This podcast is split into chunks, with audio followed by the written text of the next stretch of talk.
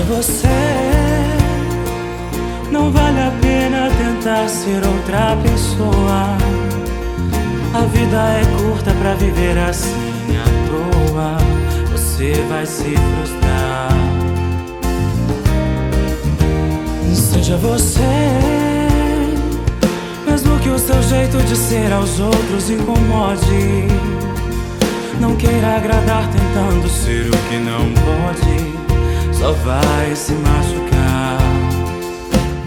Em nome do Pai, do Filho e do Espírito Santo. Amém. Muito bom dia.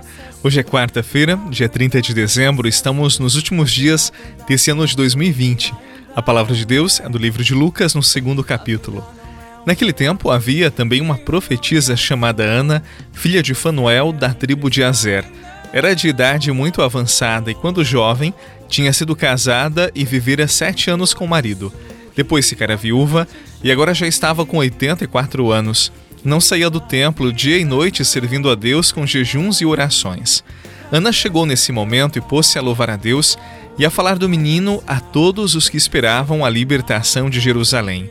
Depois de cumprirem tudo conforme a lei do Senhor, voltaram a Galiléia para Nazaré, sua cidade. O menino crescia e tornava-se forte, cheio de sabedoria, e a graça de Deus estava com ele. Palavra da salvação. Glória a vós, Senhor você vai se frustrar. Seja você, mesmo que o seu jeito de ser aos outros incomode. Não queira agradar tentando ser o que não pode, só vai se machucar. Se esqueça que está num processo. Cuidado então com os excessos. Não queira tentar ser aquilo que ainda não é. A vida não é um teatro, filme ou reality show.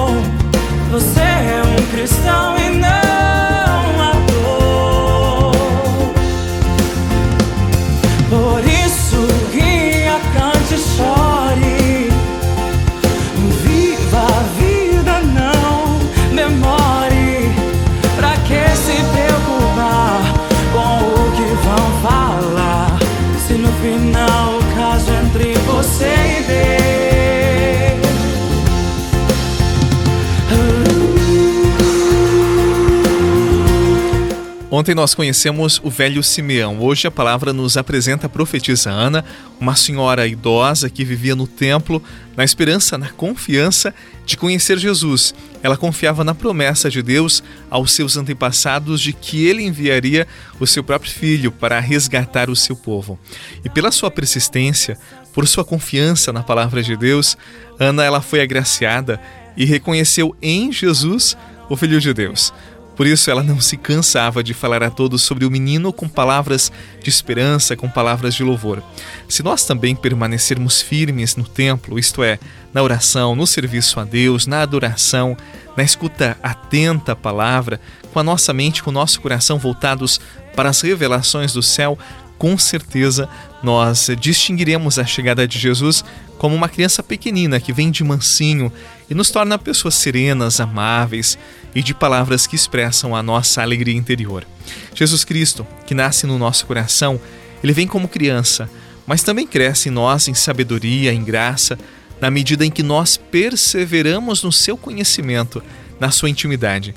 Desse modo, a perseverança da profetisa Ana é para nós um exemplo a ser seguido, mesmo que já tenhamos esperado muito e nada tenha acontecido em nossa vida. Como a profetisa Ana, saibamos esperar no Senhor sem desanimar. Ela esperou durante 84 anos e teve a alegria do encontro com Jesus. Aqueles que guardam a palavra esperam e jamais perdem a esperança.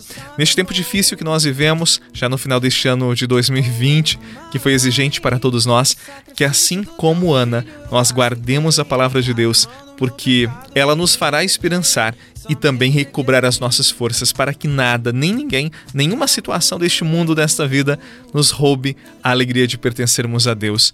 Mãe, o teu filho me ensinou te chamar assim. Antes mesmo que eu te amasse, você me amou. Você só me amou. Sacrifício do teu filho eu aceitei. Abre mão do meu pecado e me entreguei. Só me entreguei. Então por que é que eu me sinto tão sozinho? Até parece que não me ouves, que não te importas, mãe. Onde você está? Não quero bens, não quero honra, só quero você. Quero me lembrar que não estou sozinho, que eu sou teu. Eu tô carente do colo de mãe. Eu tô carente da tua atenção. Eu tô carente do teu abraço que me faz esquecer do meu cansaço. Eu tô carente do amor da minha mãe. Eu tô carente da tua voz, me dizendo que tá tudo bem, tá tudo bem, meu filho. Hoje já é dia 30, amanhã, último dia do ano de 2020. Eu quero convidar você para iniciar uma oração de gratidão. Nesse tempo de férias, muitos acabam se esquecendo de Deus. Eu convido você para, no seu coração, iniciar uma oração de louvor por esse ano de 2020. Então você pode dizer: Poxa, Padre, foi um ano tão difícil. Olha, dê graças a Deus por você estar vivo, por você nesse momento conseguir me escutar e rezar comigo. Muitos outros gostariam de ter esta oportunidade. Infelizmente não foi possível. Que nós tenhamos um coração agradecido, não revoltado. Que nas tempestades da vida, nos momentos mais difíceis, saibamos olhar para o alto e reconhecermos a presença e o amor de Deus. Amém? Em nome do Pai, do Filho e do Espírito Santo. Amém. Um excelente dia e até amanhã, o último deste ano de 2020. Até lá. Eu tô carente da tua atenção. Eu tô carente do teu abraço. Que me faz esquecer do meu cansaço. Eu tô carente do amor da minha mãe. Eu tô carente da tua voz. Me dizendo que tá tudo bem. Tá tudo bem,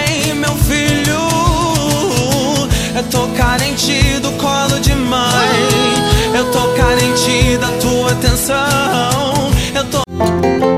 Você rezou com o Padre Eduardo Rocha, pároco da Catedral de Tubarão. Se você deseja receber a oração direto no seu celular, envie uma mensagem com a palavra oração para 48 99644 1433.